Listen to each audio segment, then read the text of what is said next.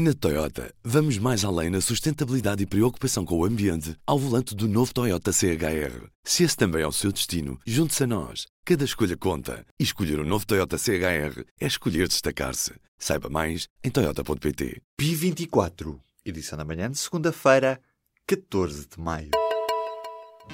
Apresentamos a nova gama de veículos híbridos plug-in. Uma tecnologia que veio para mudar o futuro. BMW iPerformance. Os Estados Unidos vão inaugurar nesta segunda-feira a embaixada com direito a festa em Jerusalém e tensão em Gaza. A mudança da embaixada americana de Tel Aviv para Jerusalém rompeu com a consciência internacional sobre Jerusalém e são poucos os que, a nível europeu, o apoiam. Nas ruas de Jerusalém estão cartazes espalhados com a assinatura Trump Make Israel Great. Trump faz Israel grande. O Conselho Nacional de Ética para as Ciências da Vida está preocupado com a fraude na investigação científica. No relatório deste órgão está a crítica à escassez de orientações formais sobre a integridade da investigação científica em Portugal. Fica ainda presente a sugestão da criação de entidades que supervisionem os casos de má conduta nas instituições nas quais se faz investigação e a criação de uma Comissão Nacional.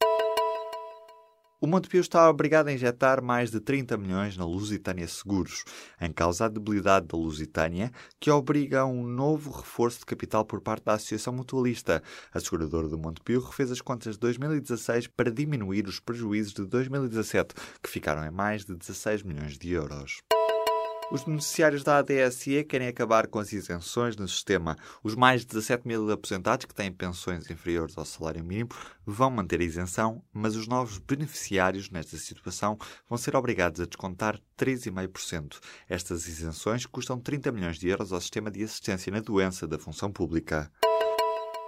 No Congresso do PS, no final deste mês, vários militantes base e dirigentes vão apresentar moções setoriais. São 24 moções que vão desde a renacionalização do CTT à tentativa progressiva de chegar ao ensino superior gratuito. Há apoios também a imigrantes para regressarem a Portugal, passando pela adesão ao sistema de voto eletrónico e à regulamentação da prostituição. As propostas são descritas na edição de hoje do Público. O Benfica conseguiu assegurar o segundo lugar no campeonato, que dá direito ao acesso à terceira pré-eliminatória da Liga dos Campeões.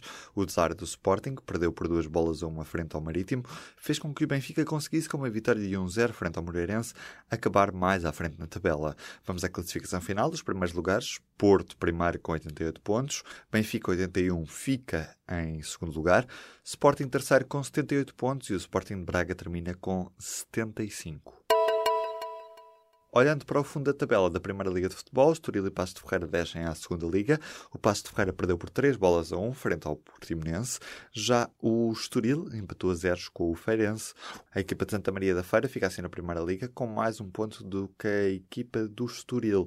José Coceiro, do Vitória de Setúbal, assegurou a manutenção com uma vitória por uma bola a zero frente ao Tondela, mas sai do clube. Classificação final, cá mais abaixo, Moreirense Vitória 32 pontos e Feirense com 31 ocupa os últimos lugares acima da linha de água. Descem o Passo de Ferreira e o Estoril com 30 pontos cada um. Em entrevista ao público, Isaltino Moraes fala dos planos que tem para o Conselho de Oeiras. O presidente da Câmara Municipal admite transformar a linha de comboio de Cascais numa linha de elétricos rápidos. Diz ainda não ter desistido do Satu e estar a tentar que a Carris alargue a oferta ao Conselho de Oeiras.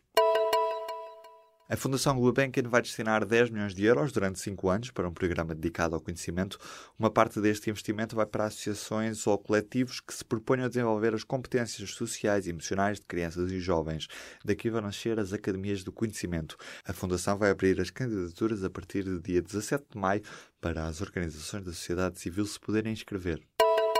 Os tribunais portugueses gastam 20 milhões de euros por ano em papel. Cerca de 90% desse valor é gasto em correios.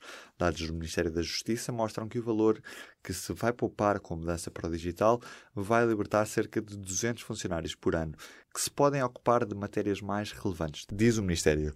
As contas são do Jornal Notícias e são publicadas na edição desta segunda-feira. Na Toyota, vamos mais além na sustentabilidade e preocupação com o ambiente ao volante do novo Toyota CHR. Se esse também é o seu destino, junte-se a nós. Cada escolha conta. E escolher o um novo Toyota CHR é escolher destacar-se. Saiba mais em Toyota.pt.